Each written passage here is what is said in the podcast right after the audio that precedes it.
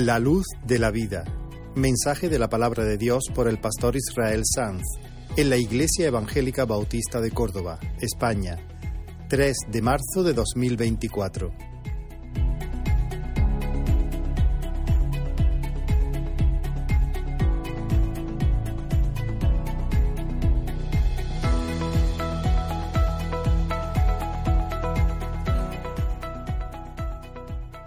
Este mundo, yo no soy de este mundo. Por eso os, dijo que, os dije que moriréis en vuestros pecados. Porque si no creéis que yo soy, en vuestros pecados moriréis. Entonces le dijeron, ¿tú quién eres? Entonces Jesús les dijo, lo que desde el principio os he dicho. Muchas, muchas, cosas tengo que decir y juzgar de vosotros, pero el que me envió es verdadero y yo, lo que he oído de él, esto hablo al mundo pero no entendieron que les hablaba del Padre. Les dijo pues Jesús, cuando hayáis levantado al Hijo del Hombre, entonces conoceréis que yo soy, y que nada hago por mí mismo, sino que según me enseñó el Padre, así hablo, porque el que me envió conmigo está, no me ha dejado solo el Padre, porque yo hago siempre lo que le agrada. Hablando él estas cosas, muchos creyeron en él. Que el Señor bendiga su palabra. La Biblia comienza con estas palabras en Génesis capítulo 1. En el principio creó Dios los cielos y la tierra, y la tierra estaba desordenada y vacía, y las tinieblas se movían, o sea, estaban sobre la faz del abismo, y el Espíritu de Dios se movía sobre la faz de las aguas. Observa esta conexión triple, estos tres conceptos conectados, desorden, vacío y tinieblas. Desorden, vacío y tinieblas. La tierra estaba desordenada y vacía y las tinieblas estaban sobre la faz del abismo. La creación inicial era una especie de un batiburrillo de cosas puestas todas ahí, pero sin orden, no, no habían sido todavía ordenadas. Dios hizo lo mismo que hace un alfarero cuando quiere hacer una vasija. Lo primero que hace es pone la masa amorfa de la arcilla sobre el torno y luego procede a darle forma, a darle belleza. Y Dios hizo lo mismo, puso ahí una masa amorfa de materia prima, cubierta de agua, envuelta en tinieblas, un paisaje del todo inhabitable, oscuro, frío, desértico. Pero Dios estaba allí, Dios vibraba sobre el caos. El Dios de orden se movía sobre el desorden y cuando el Dios de orden se mueve sobre el desorden, la masa inerte, la masa baldía está pronto a ser un universo completamente arreglado como una novia para su boda. Ahora, las tinieblas de las que habla Génesis no son inherentemente malas en sí mismas. No hay nada pecaminoso en esta oscuridad. No es que algo se haya torcido o, se haya malogrado. Sencillamente lo que nos está diciendo el escritor es que no había luz, no había luz natural. Sin embargo, a lo largo de la escritura, este concepto de tiniebla, este concepto de oscuridad, habla no solamente de un paisaje físico sin luz física, habla de un paisaje moral sin luz espiritual, sin luz moral. Es decir, cuando la Biblia habla de oscuridad, de tinieblas, muchas veces, con, con mucha frecuencia, está hablando de un estado de desorden espiritual.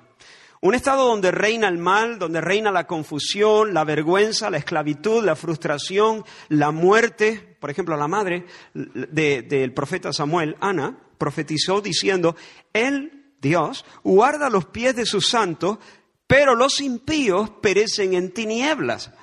No está diciendo que los impíos mueren de noche, cuando no hay eh, luz solar. Lo que está diciendo es que los impíos finalmente sucumbirán en un estado de confusión, en un estado de falta de plenitud, de frustración, de desconcierto, de vanidad. Eso es lo que está diciendo. En ese mismo sentido Jesús dice en este mismo Evangelio, en el capítulo 12 de Juan, dice, el que anda en tinieblas, y aquí no se refiere a la falta de luz natural, sino de nuevo a este estado eh, de desorden moral, el que anda en tinieblas no sabe a dónde va.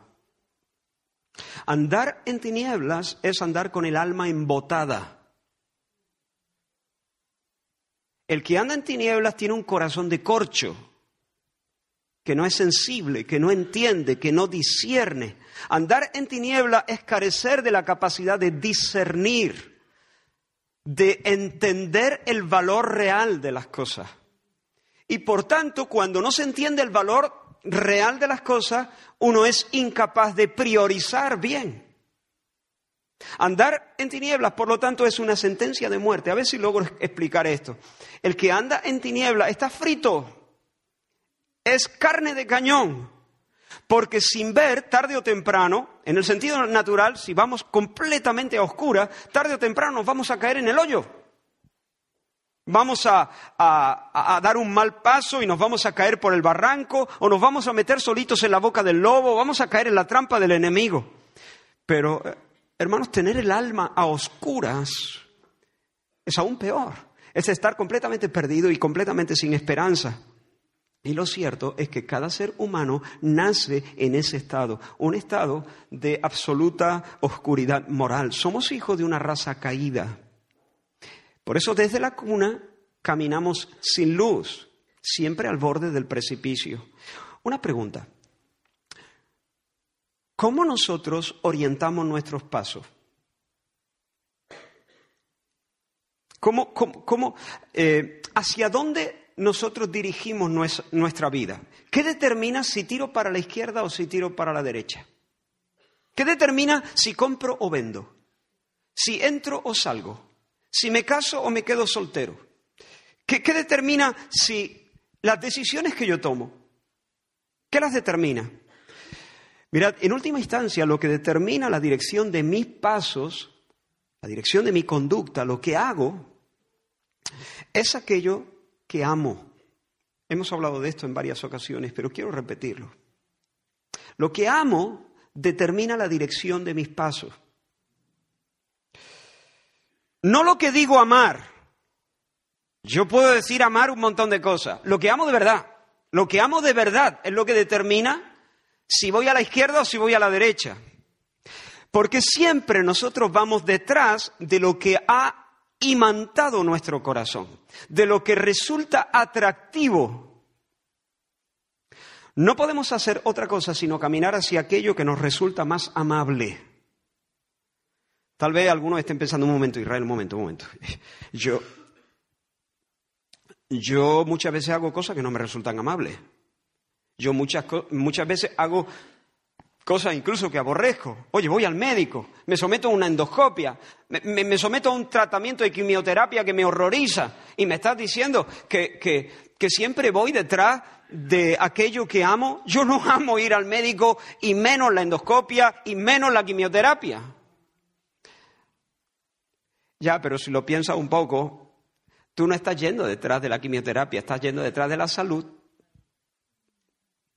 la quimioterapia, bueno, es, es, un mal que tienes que soportar, es un medio hacia un fin que realmente ama. Pero si no amaras la salud, no dirigiría tus pasos hacia el médico. ¿Por qué vas al médico en lugar de quedarte en tu casa?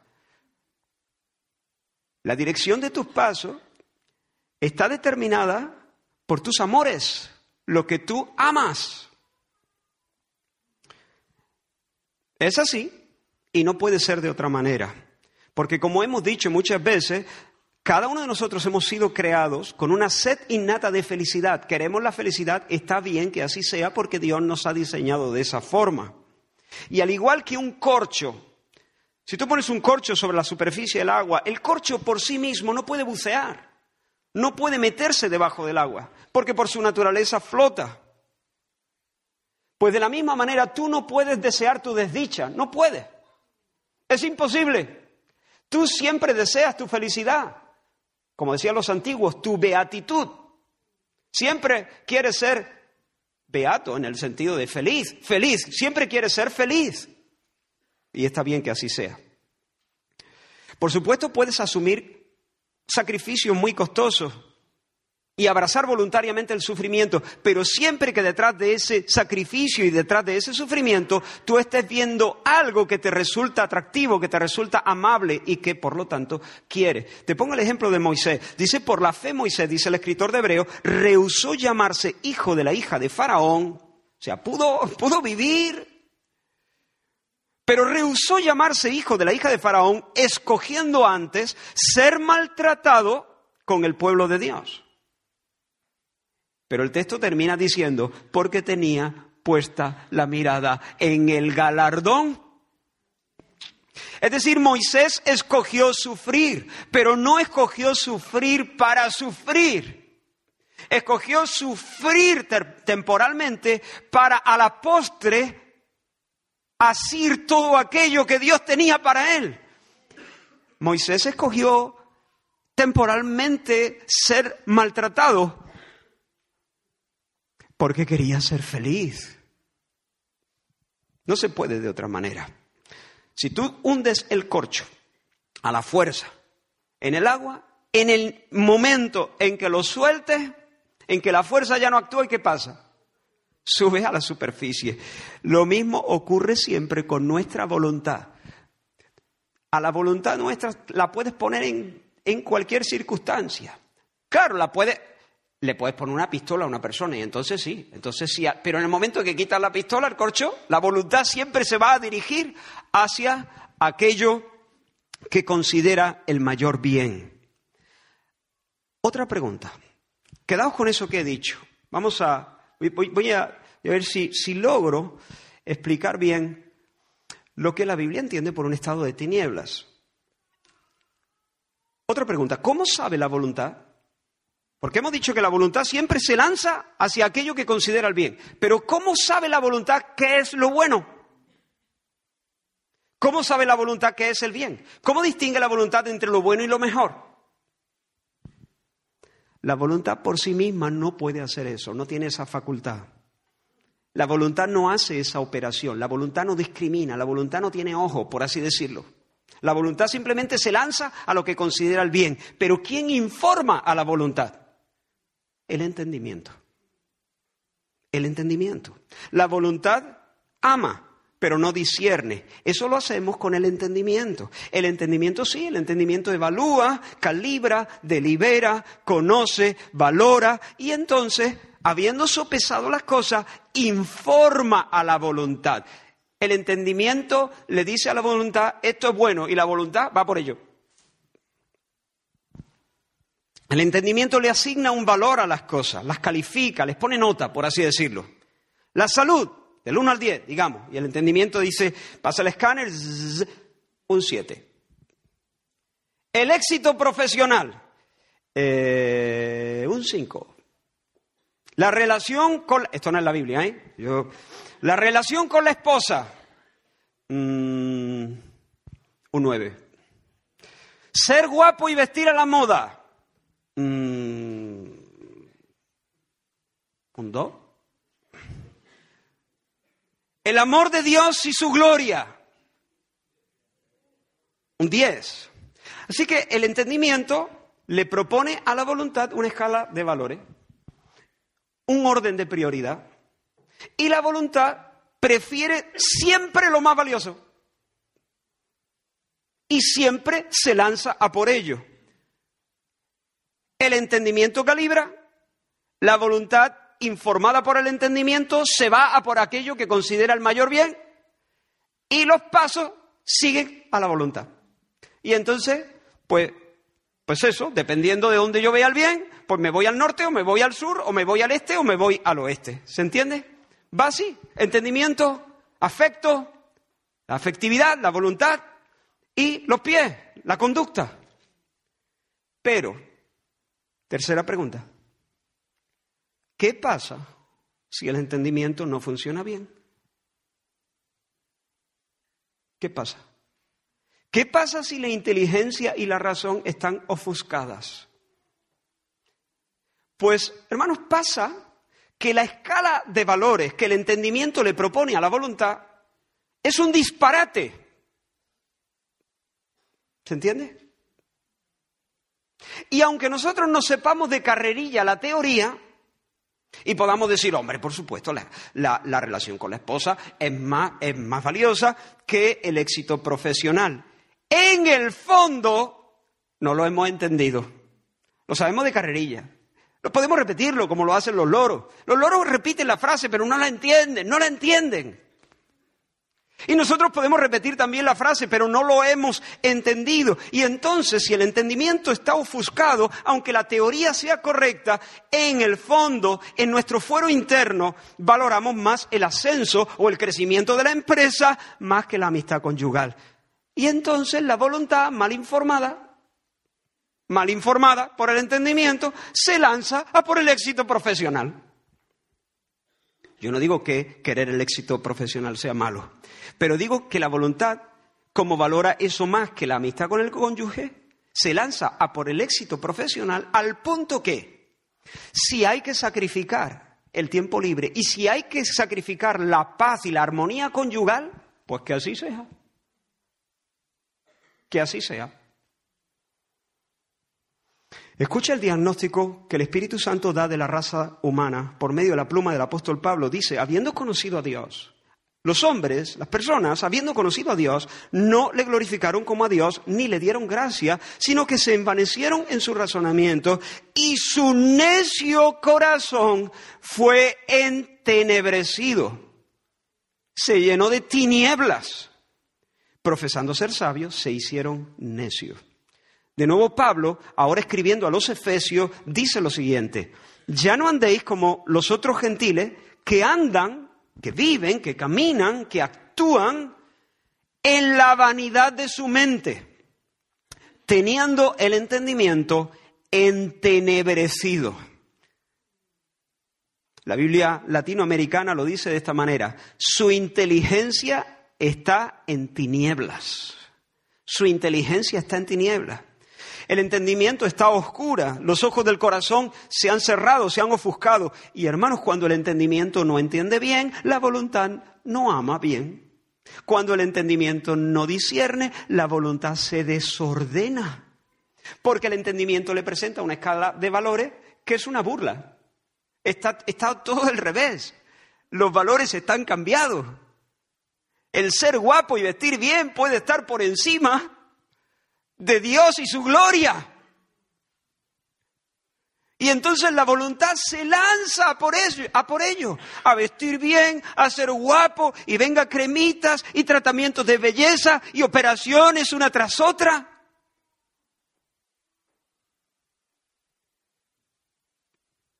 La voluntad entonces se desordena completamente y se lanza por lo inferior y permanece apática por aquello que es prioritario, por aquello que es importante, superior.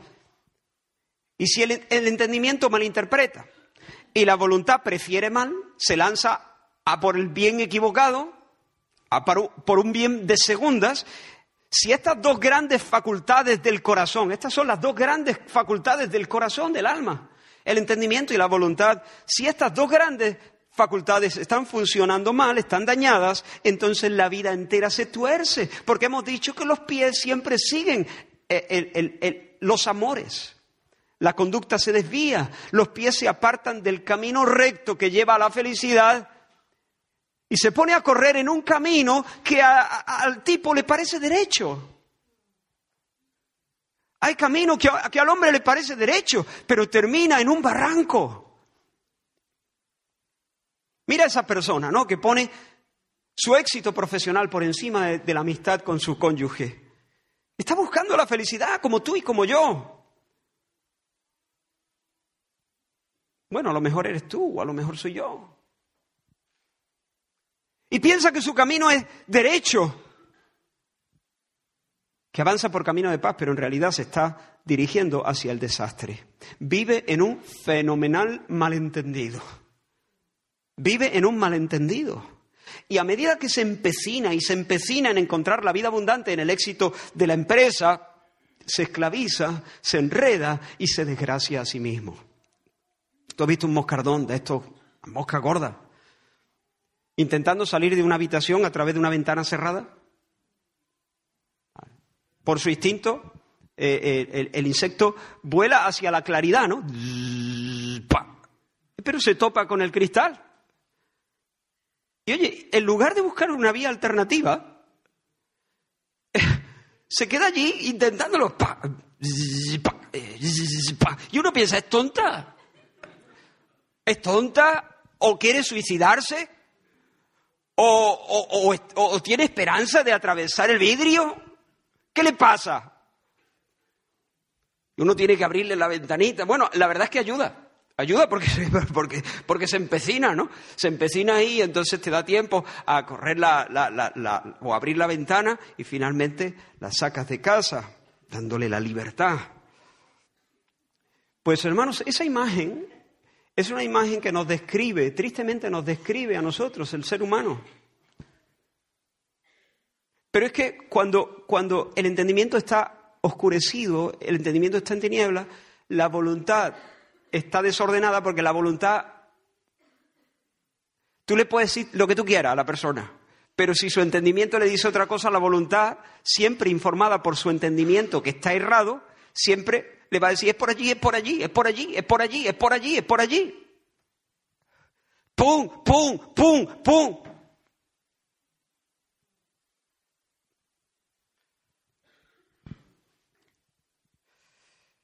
Y esa es la dinámica suicida del que vive en tinieblas. Su voluntad está mal informada por un entendimiento oscuro y le lleva a vivir estrellándose en bucle. Hermano, necesitamos luz. Necesitamos luz. El rey David, el día que fue librado de la mano de Saúl y de la mano de sus enemigos, alabó al Señor diciendo estas palabras, tú eres mi lámpara. Mi Dios alumbrará mis tinieblas. Y en uno de sus versos más conocidos, que abre el Salmo 27, Jehová es mi luz y mi salvación. Jehová, el Señor es mi luz, el Señor es quien aclara mi mente, el Señor es el que me hace entender. De esta manera, cuando el Señor me da criterio, entonces se sana mi mundo afectivo. Y por eso, siendo mi luz, Él es mi salvación, Él ordena mis amores, Él endereza mis pasos, el Señor es mi luz, él alumbrará mis tinieblas y me salvará. Ahora, con esto en mente, imagina cómo debieron sonar estas palabras de Jesús en los oídos de sus oyentes. Yo soy la luz del mundo.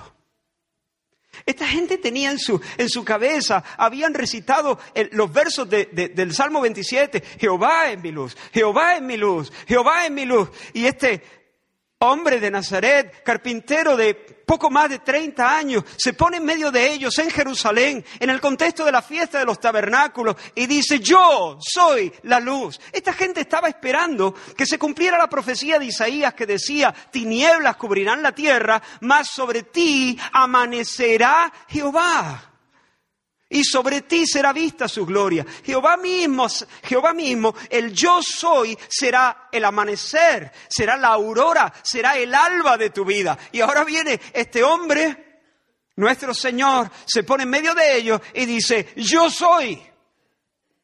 Yo soy la aurora, yo soy el alba, yo soy el amanecer del mundo, yo soy la luz del mundo. Imagino el descoloque de esta gente. Pero cuánta misericordia, porque esta gente, con toda su religión y, tal, son, son monjas que se están estrellando una y otra, boom, boom y boom. El, apóstol Pablo dice, queriendo establecer su propia justicia, tienen celo. Escriben romanos, tienen celo, lo digo yo, yo he sido uno de ellos, yo he sido un fariseo, tienen celo. De hecho, son fanáticos, son fanáticos, pero no saben, no entienden. Tienen celo, pero no según conocimiento. Son fanáticos, pero están completamente perdidos porque ignorando la justicia que Dios les regala, intentan establecer su propia justicia. Van por el camino del mérito y se están estreñando como los moscardones contra el, el cristal. Cuánta misericordia. Jesús aparece en medio de ellos y les dice, yo soy la luz, yo soy la luz del mundo. Pero cuando el Señor les dice, yo soy la, luz, la aurora, yo soy el que soy en carne y hueso, yo soy el Jehová que amanecerá sobre ti, ellos descartan sus palabras diciendo, tu testimonio no es verdadero. Tú hablas, tú hablas por ti mismo, tú das testimonio de ti mismo. Jesús, habla es gratis. Tu, testimonio no es formalmente válido. Y voy a intentar explicar esta sección del texto de manera muy rápida. Pasaré de puntillas casi por aquí, porque son conceptos que ya hemos visto en alguna otra ocasión, porque quiero llegar a lo que considero el énfasis de este mensaje concreto. Lo que les dicen es, Tu testimonio no sería formalmente válido en, ningún juicio, porque tú estás dando testimonio de ti mismo. Oye, y uno puede decir de sí mismo lo que, lo que se le antoje. Tú puedes decir, yo soy la luz del mundo, y yo puedo decir, yo soy la reencarnación de Abraham. Pero vamos a ver, quién respalda tu testimonio? ¿Qué testigos presentas tú a tu favor? ¿Quién corrobora lo que tú dices? Habla es gratis. Yo soy la luz del mundo, toma. Pero ¿quién corrobora eso? La respuesta de Jesús fue la siguiente. Aunque yo doy testimonio de mí mismo, mi testimonio sí es verdadero. Y lo es por dos razones. En primer lugar, porque vosotros no sabéis ni de dónde vengo ni a dónde voy. En otras palabras, vosotros no sabéis con quién estáis hablando. Vosotros no conocéis mi identidad. Vosotros no conocéis mi misión. Y vosotros, como no sabéis con quién estáis hablando, queréis aplicarme a mí criterios de verificación que se le tienen que aplicar a las personas. En la ley estaba dicho, el testimonio de alguien se tiene que corroborar por medio de la boca de dos o tres testigos. Tienes que, tiene, tiene que haber testigos. Pero eso se aplica para verificar el testimonio de un hombre. Pero vosotros no sabéis de dónde vengo. Yo soy de arriba, yo vengo del cielo, yo vengo del seno trinitario. ¿A qué hombre me traigo yo de allí para que corrobore? Si nadie ha estado en el seno trinitario. Si nadie ha estado ad intra, en el interior de Dios, ¿a quién me traigo yo allí para que corrobore mi testimonio? Vosotros queréis aplicar criterios de, verificación humana, pero es que soy Dios. Mi testimonio es verdadero porque lo digo yo. Claro, esa frase en tu boca suena mal. Esa frase en mi boca suena mal. Pero esa, esa frase en boca de Jesús es justa. Es justa. Lo contrario sería una temeridad pedirle a Dios que, traiga testigos. Es, es, una, es una blasfemia. Mi testimonio es verdadero porque lo digo yo. Yo vengo del seno trinitario. Yo soy el que soy. Yo soy el testigo fiel. Yo soy el verbo de Dios. Yo soy la palabra encarnada. Yo soy la verdad en persona. Vosotros vais de verificadores, pero juzgáis según criterios humanos. Yo por mi, por mi parte, yo no estoy aquí como juez, yo no juzgo. Yo estoy aquí en plan testigo, yo estoy hablando lo que he visto y, veo hacer al Padre. Yo no estoy aquí en modo juez.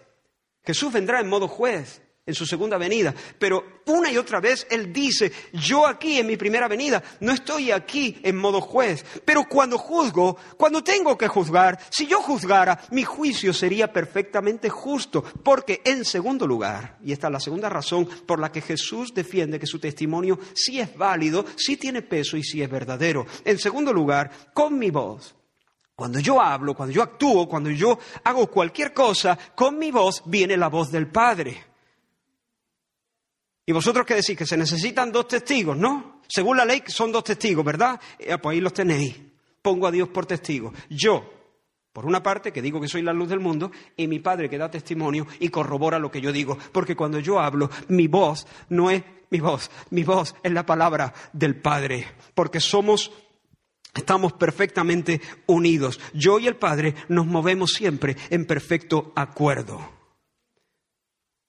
Sí, yo digo que soy la luz del mundo y lo que yo digo lo dice el Padre también.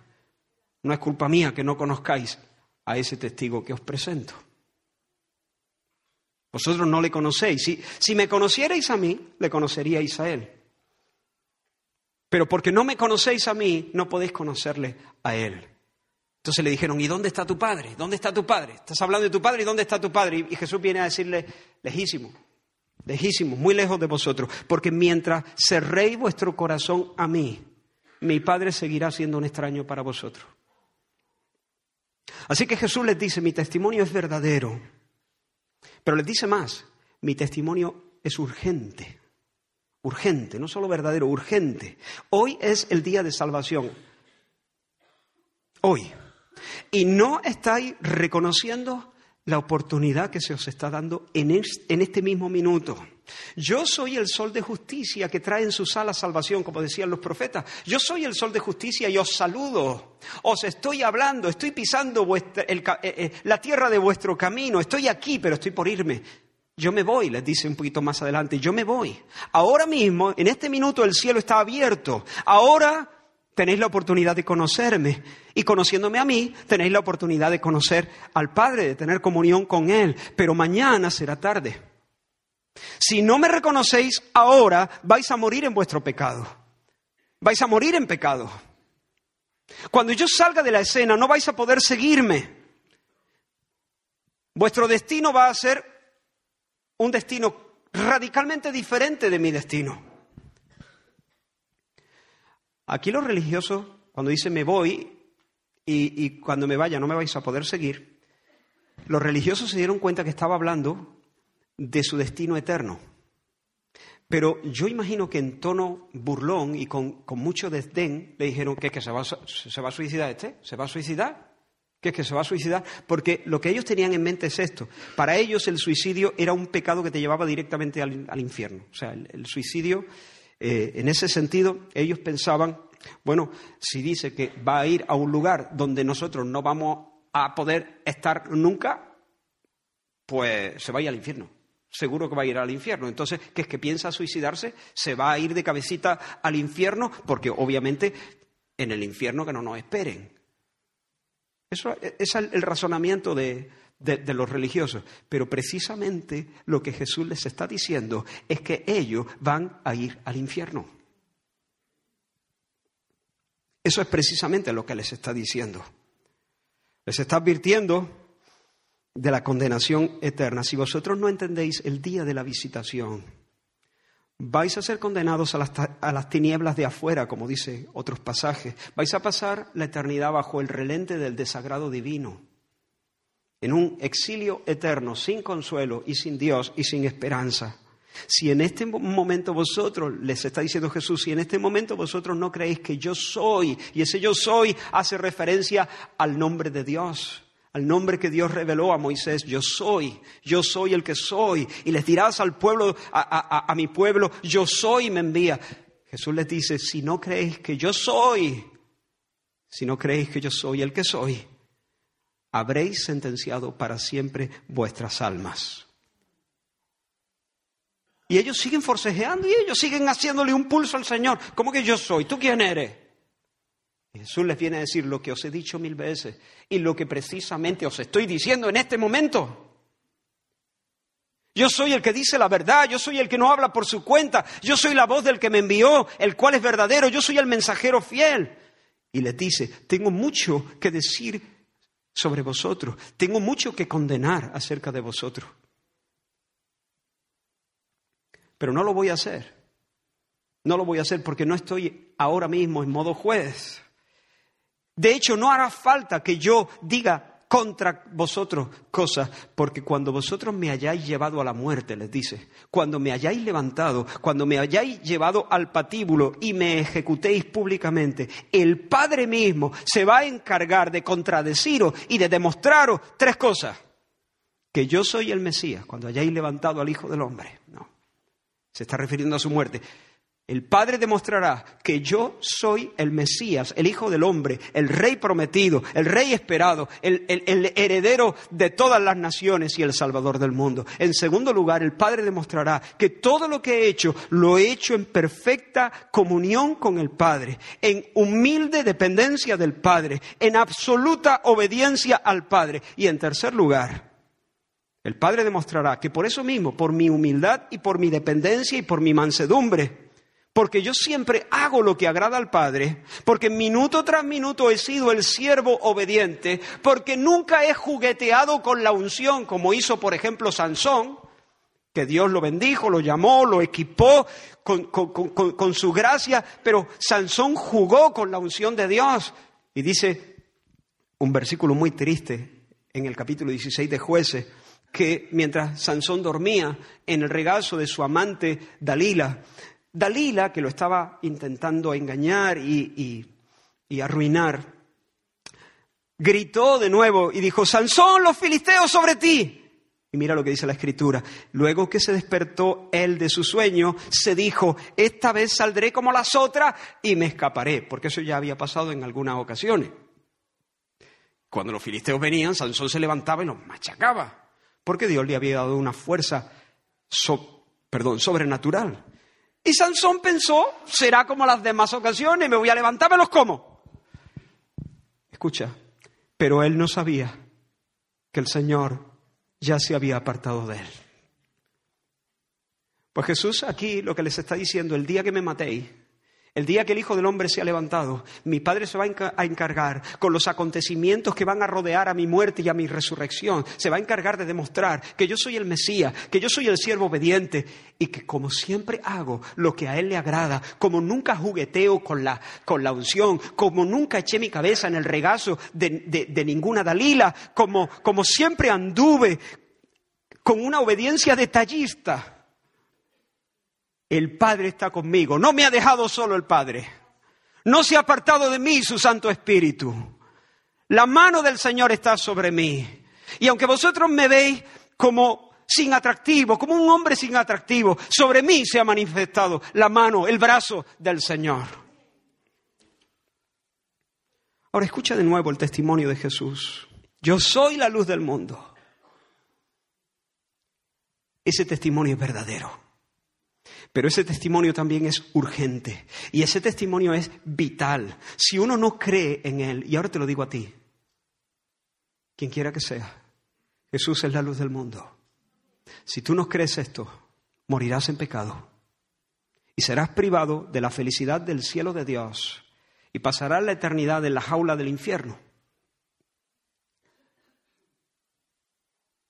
Juan nos dice que Jesús pronunció estas palabras en el lugar de las ofrendas.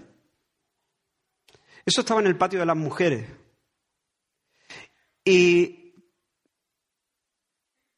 durante la fiesta de los tabernáculos, que posiblemente acababa de terminar, no solamente se hacía un ritual con, con, el agua, que se sacaba del estanque de Silo y se derramaba, como contamos hace algunas semanas, sino que también se hacía un ritual muy bonito eh, que era como una fiesta de luz o la fiesta de las luces, se encendían en ese mismo patio donde Jesús dijo esas palabras, cuatro grandes candeleros que iluminaban la noche de Jerusalén.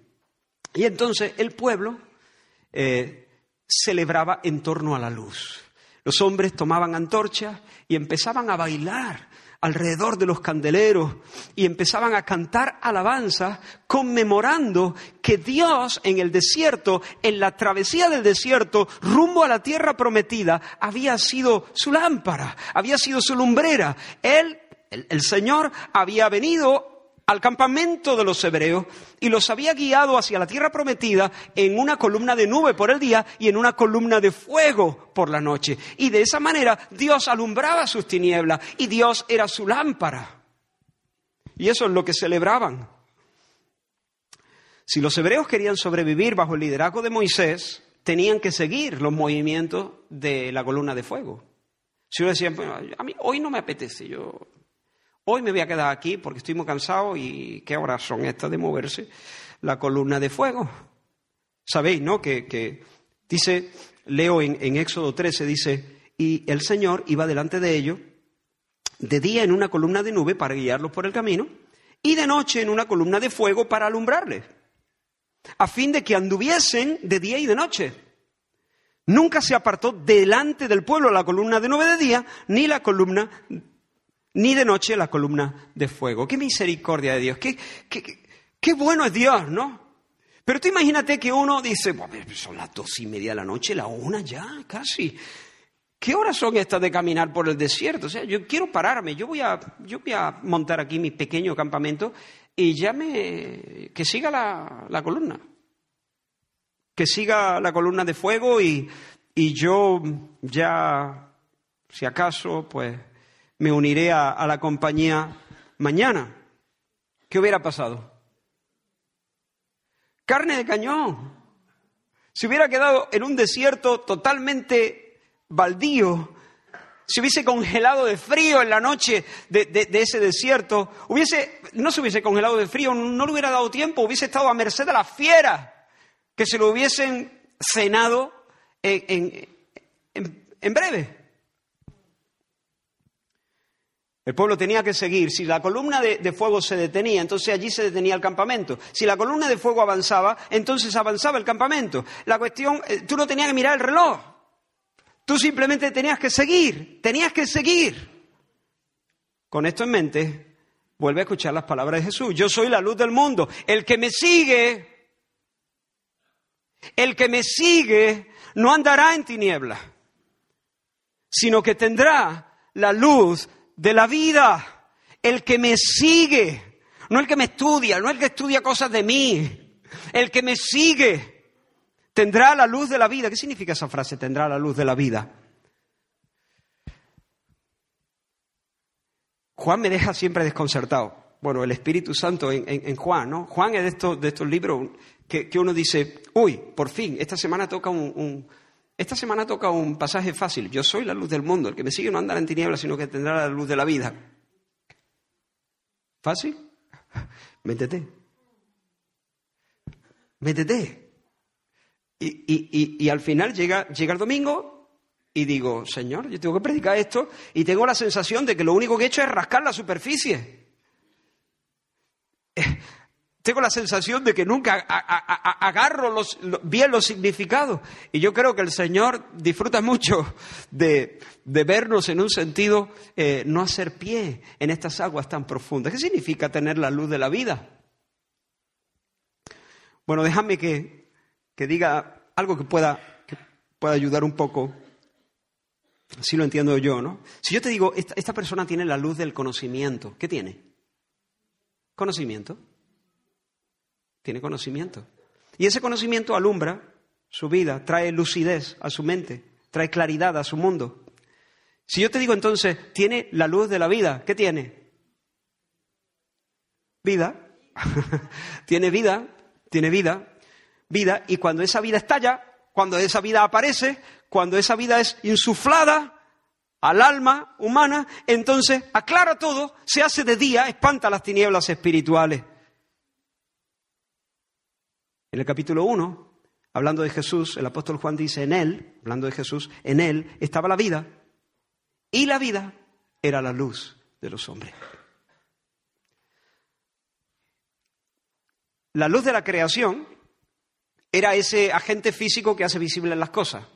No sé cómo definir la, la, luz, pero ese algo que hace que las cosas se iluminen, ¿no? Pero la luz de los hombres no, no la luz de la creación física, sino la luz del alma del hombre, es la vida divina insuflada en su alma. Es el soplo del omnipotente. Es la morada del Dios Trinidad dentro de uno. Es el Padre y el Hijo viviendo por el Espíritu en nuestro ser interior. Esa, igual que cuando cuando Dios quiso que las tinieblas huyeran en la creación, en el primer día de la creación, dijo, sea la luz. Y cuando Dios quiere que todo se ilumine en la vida de una persona, dice, sea la vida, vive. Y recibiendo la vida divina, entonces todo se aclara. Comienza a aclararse. Lo que Jesús está diciendo aquí es, el que viene a mí y el que me sigue, el que camina en pos de mí, el que se aferra a mí y persevera en mí, no anda ya perdido, no andará perdido. No andará en la vanidad de su mente, porque ya no, ya no tendrá el entendimiento entenebrecido, porque en sus entrañas tendrá el latido de la vida trinitaria. ¿Cómo se llama el latido de la vida trinitaria? A estas alturas si no me lo decís, voy a coger una depresión. ¿Cómo se llama el latido de la vida trinitaria? Vida eterna. Vida eterna. Que no se te olvide, por tu bien. estoy de broma, estoy de broma. Pero sí, es verdad, que no se te olvide por tu bien. La vida eterna es eso. La vida eterna es Dios, el Dios amor, habitando dentro de nosotros por su Espíritu. Esa es la vida eterna. Esta es la vida eterna, que te conozcan a ti, que te experimenten a ti, que caminen contigo en amistad íntima, que te conozcan como Padre, que te conozcan como, como, como, Señor, que te conozcan como la perla de gran precio, que te conozcan a ti y a Jesucristo a quien has enviado. Y cuando uno ve la gloria de Dios en la faz de Cristo, cuando uno recibe ese conocimiento de Dios, cuando uno recibe esa vida eterna, que te conozcan a ti, esa visión, esa visión de la gloria de Dios en la faz de Cristo acaba con todos los malos entendidos o empieza a acabar con todos los malos entendidos. El entendimiento se renueva, la voluntad es curada, es sanada, la conducta comienza a enderezarse.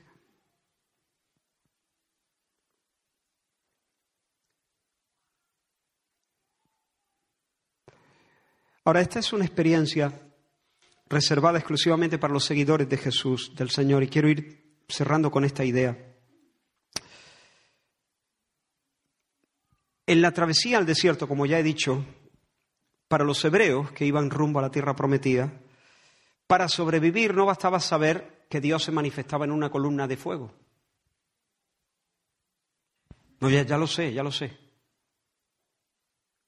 Sí, ya lo sabes, pero ¿Pero qué? No, ya lo sé, ya lo sé. Dios se manifiesta de la columna de fuego. Ya, pero amigos, se está moviendo. Eh, recoge tu bártulo y vete detrás. No, no, pero yo ya lo sé. ¿Pero qué más da que lo sepa? O sea, no, no, no, no es una cuestión de saberlo, es una cuestión de seguirla. Es una cuestión de seguirla.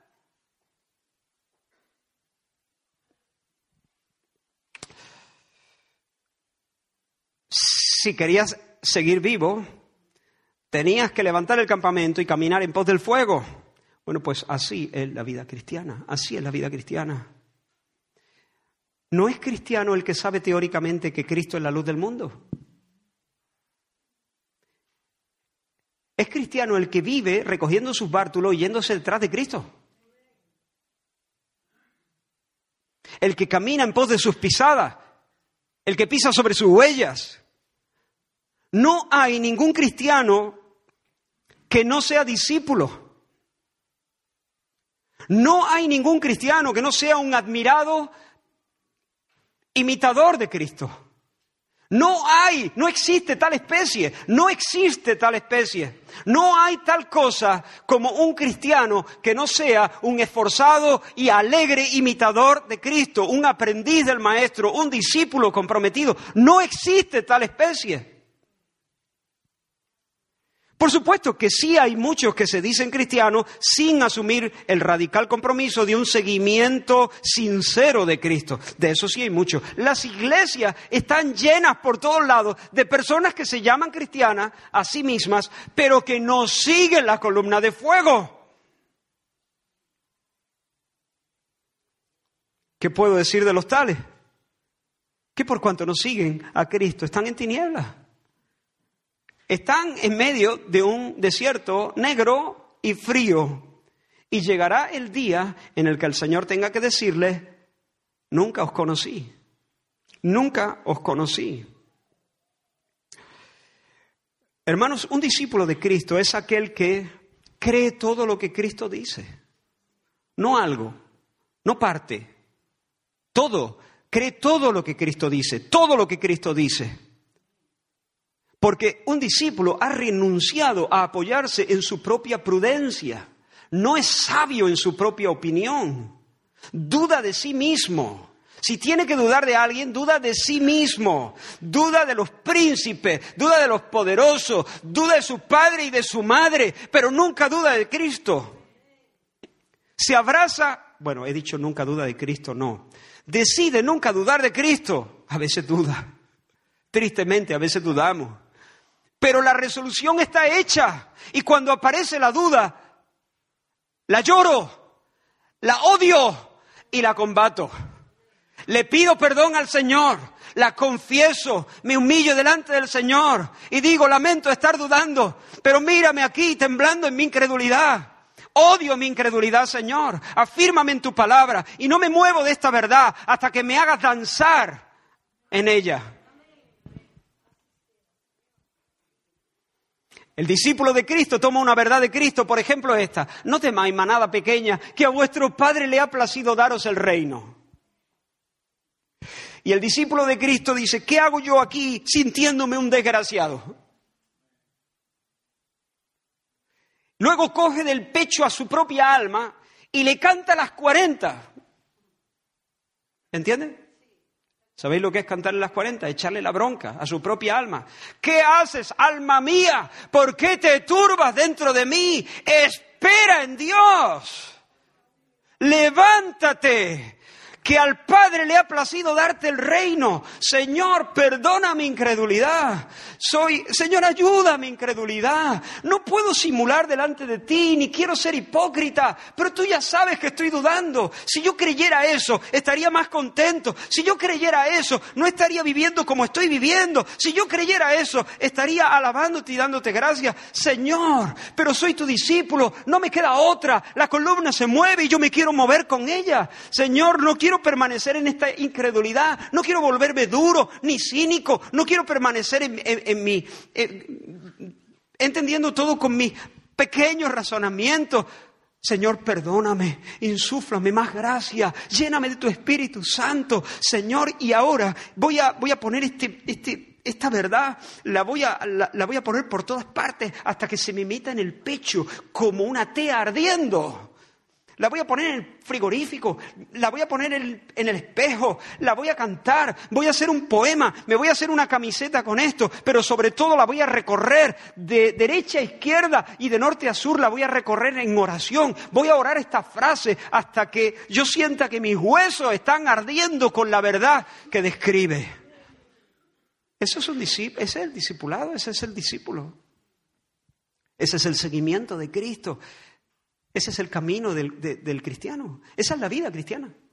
Esa es la vida. Cristo dice una verdad y tú, como un pitbull, te agarra esa verdad y no la sueltas, me la creo. Y si no me la creo, entonces, Señor, eh, perdóname, ayúdame. Y lucho por ella. Un discípulo no es solamente aquel que cree todo lo que Cristo dice, es aquel que hace todo lo que Cristo manda. No algunas cosas, no las que me vienen bien, no las que me resultan convenientes y fáciles. Hace todo lo que Cristo manda. Porque ha renunciado a ser el capitán de su propia alma. Porque ha renunciado a llevar el volante. Se ha bajado del asiento del conductor y, le ha dejado el timón al Señor Jesús. Y cuando el Señor Jesús dice, por medio de uno de sus delegados, el apóstol Pablo, pero, son palabras del Señor, son mandamientos del Señor, por medio de sus delegados. Y dice, maridos, amad a vuestras mujeres y no seáis ásperos con ellas. ¿Qué hace el discípulo? ¿Qué hace el discípulo? Pues recoge su bártulo y se va detrás del Señor Jesús y obedece todo lo que el Señor Jesús dice. No es que mi, es que mi esposa nada. Tu Señor te dice que ames a tu esposa y que no seas áspero, que no le amargues la vida a tu esposa. Algunas versiones lo dicen así, que no le amargues la vida a tu esposa. Y tú dices, Israel, qué fácil es decirlo. Si tú conocieras a mi esposa, hermano, yo no conozco a tu esposa seguramente, pero tampoco soy un ingenuo. Pero lo que yo sí sé es que no hay otra manera de ser cristiano que decir, Señor, estoy luchando con resentimiento o estoy luchando con lo que sea, Señor, pero de nuevo, lo lamento, lo lloro, lo odio, mi propio pecado, mi propio egoísmo, mi propio criterio. En otras palabras, usando las palabras quizá más bíblicas, más palabras de Jesús, tomo mi cruz me niego a mí mismo y me voy detrás de la columna de fuego. ¿Me entiendes?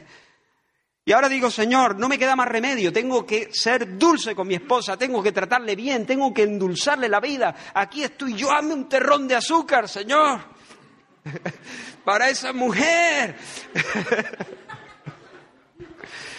Porque soy tu discípulo, ¿entiendes? Ayúdame a amarla. Ayúdame a amarla. Y si ella no me ama mucho, que había que ver por qué no te ama tanto, pero bueno, ese es otro tema. Pero si ella no te ama mucho, claro, es que esto tiene tantos matices que al final me voy a salir. Si ella no te ama mucho, pongamos que es mala. Bueno, pues por, tu conducta piadosa tú puedes ganar el, alma de tu esposa o al contrario, el alma de tu esposo. Ama a tu esposa, el discípulo no tiene más, pero una persona que dice, yo soy, un, yo soy un cristiano, y va a su casa y no se esfuerza, y no llora, y no lucha, y no se aferra a Dios, y no lo intenta, aunque se caiga, aunque tropiece, aunque saque las pies del plato, pero no vive con un, con un, o sea, no intenta de manera consciente, resuelta, hacer lo que Cristo manda, no es un discípulo, por lo tanto no es un cristiano.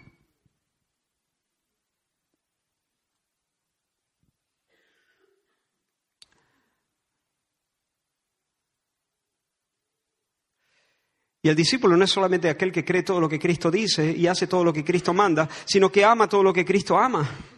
Es decir, un discípulo es aquel que, que lucha, que lucha por no poner el corazón en los ídolos. Combate la idolatría. Y le da plantón al dinero, y le da plantón a la fama, y le da plantón a los placeres, y le da plantón a todas esas cosas. No, digo que no pueda disfrutar un coche o una casa, o, no, no digo eso. Cuando digo le da plantón es que no pone el corazón allí.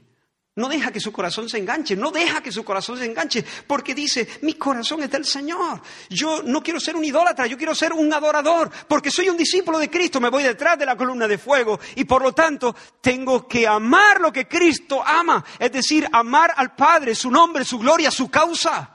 Allí está mi corazón. Y cuando ve su frialdad y cuando ve que su corazón se engancha, se apega, se emociona, le echa ojito, le hace ojito a las cosas de la vida, entonces se enfada consigo mismo. Y se vuelve a decir a sí mismo, ¿dónde vas, corazón? ¿Dónde vas? Corazón mío, tú ya tienes dueño. Eso se llama adulterio. Sé fiel a tu Señor. Sigue a tu Cristo. Compórtate como una virgen pura para que cuando llegue las bodas vayas de blanco, porque has sido comprado por precio. No te enredes con amantes. ¿Dónde vas, corazón? ¿Entiendes? Ese es el discípulo. Cree lo que Cristo dice, hace lo que Cristo manda, ama lo que Cristo ama. Ese es el discípulo. Y hermanos, una de las grandes necesidades que tiene la iglesia evangélica hoy en día es volver a redescubrir la radicalidad del discipulado cristiano. Porque, hermanos, triste decirlo, pero hay muchas personas en la iglesia evangélica que no son discípulos y por lo tanto no son de Cristo. Hay muchos evangélicos que andan en tinieblas. No hay un solo cristiano que ande en tinieblas. Porque Jesús dijo, yo soy la luz del mundo. El que me sigue no andará en tinieblas. Hay muchos evangélicos en tinieblas. No hay un solo cristiano en tinieblas. Desde luego, para matizar, un poco. No todo lo vemos con toda la lucidez con la que un día veremos las cosas. Todavía hay un revoltijo de pasiones que luchan en nuestro interior, que combaten, todavía sacamos los pies del plato, pero a medida que aprendemos a seguir a, Cristo en la noche y el desierto del mundo, comprobamos lo que dice la palabra, que la senda de los justos es como la luz del amanecer, como la luz del alba, que va creciendo, como la creciente luz de la aurora. Por lo tanto, termino, hermano. Te invito hoy, en esta mañana, ahora mismo, en este minuto. El Señor está aquí por su espíritu, no en carne y hueso como aquel día en Jerusalén, pero Él está por su espíritu aquí.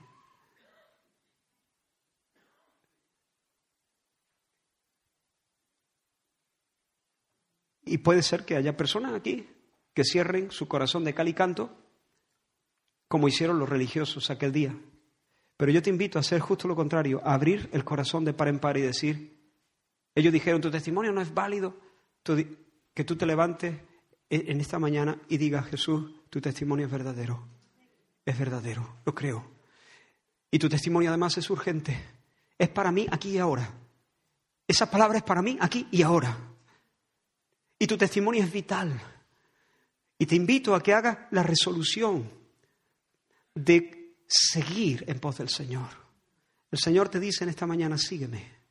El que me sigue no andará en tinieblas, pero sígueme de verdad, sígueme, que sígueme no sea una palabra, sino un estilo de vida, que sea una dinámica radical.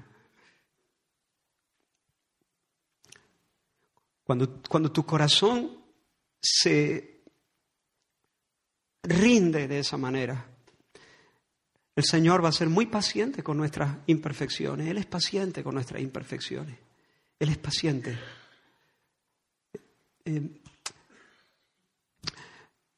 déjame que haga otro matiz. Me preocupa a veces que, que, las personas se apliquen mal algunas verdades y sean más confundidas. ¿no? Yo no he dicho que la persona que peca no sea cristiana. Yo he dicho que la persona que no es un discípulo pero los discípulos pecan, desgraciadamente, tristemente. Espero haberlo explicado bien. Pero no se quedan en el pecado, se levantan y siguen. Siguen. Recogen sus bártulos y siguen. Entonces, te animo a que, a que hoy, si tú nunca lo has hecho, es posible que haya aquí personas que nunca han rendido su vida a Jesús. Cree.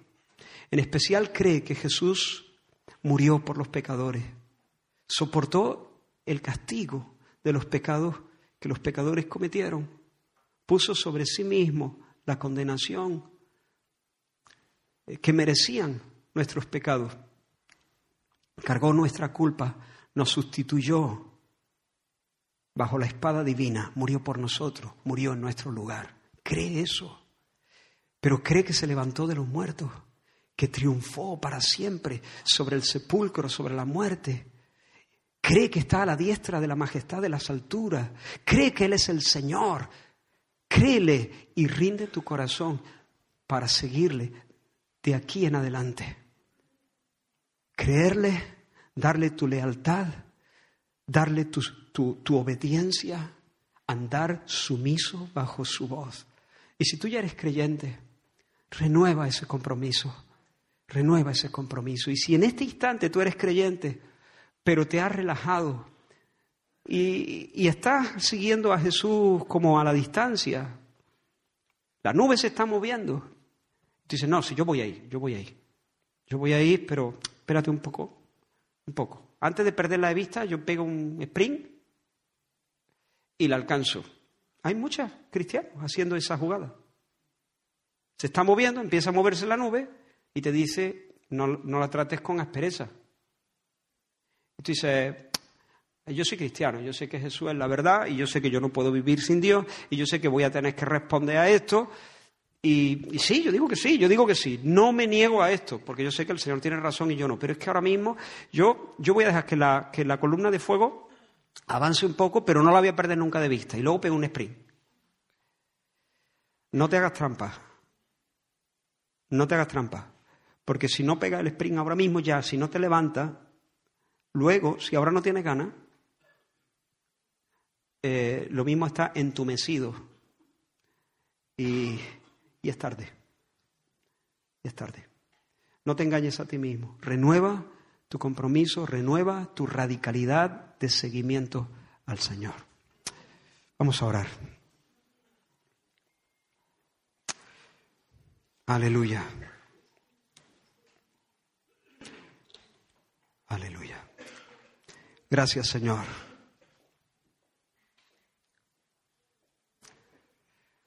Gracias, Señor, por